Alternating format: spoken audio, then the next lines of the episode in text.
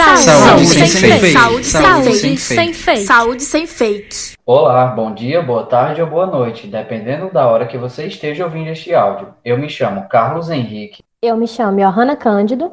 Eu me chamo Maria Raíssa. E eu me chamo Marcos Nascimento. No podcast de hoje, trouxemos uma matéria muito interessante, publicada no site Abril, tendo como autor André Bernaf, publicada em 2019, intitulado O que são anabolizantes e quais são seus efeitos na saúde. Na busca por um corpo dentro do padrão vendido pela mídia, frequentadores de academia podem acabar investindo nos anabolizantes como uma forma rápida de aumentar os músculos. E sim, os músculos crescem mesmo depressa, mas o uso sem indicação médica traz prejuízos graves para a saúde. Na atualidade, sempre nos deparamos com pessoas que desejam um corpo idealizado pela mídia.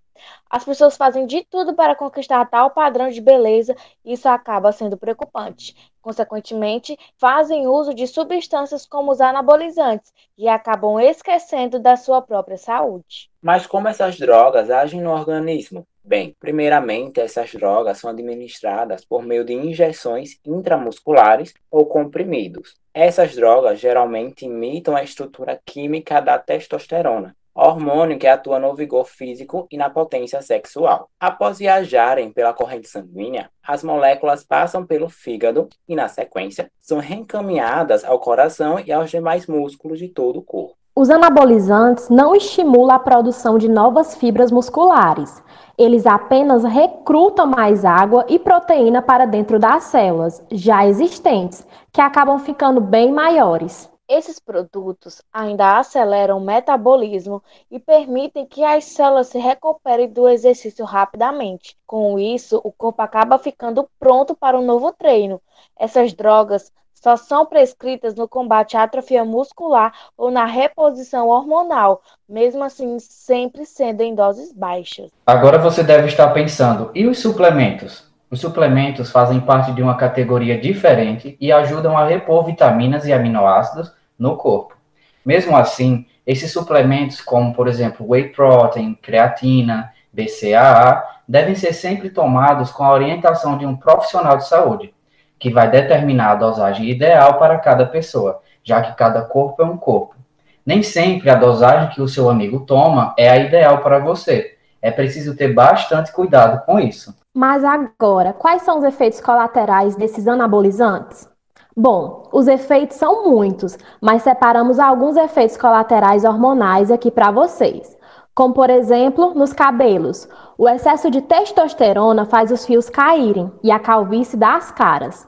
A pele fica irritada, vermelha e cheia de espinhas, principalmente no rosto e nas costas. As cordas vocais nas mulheres podem sofrer um engrossamento da voz, que fica masculinizada.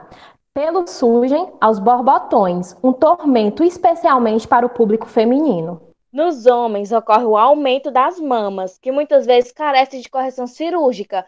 Já nas mulheres, o efeito é o oposto. Os seios chegam a diminuir de tamanho. Nos homens, ocorre também a queda do libido em potência sexual. Já nas mulheres, o clitóris pode inchar e crescer. Em casos extremos, se assemelha ao órgão sexual masculino. Temos também os efeitos colaterais adversos, os quais podem ser, no caso do cérebro, agressividade exagerada, que se torna uma queixa recorrente, se tratando de vírus. O compartilhamento de seringas eleva a probabilidade de pegar AIDS e hepatites, se tratando do coração.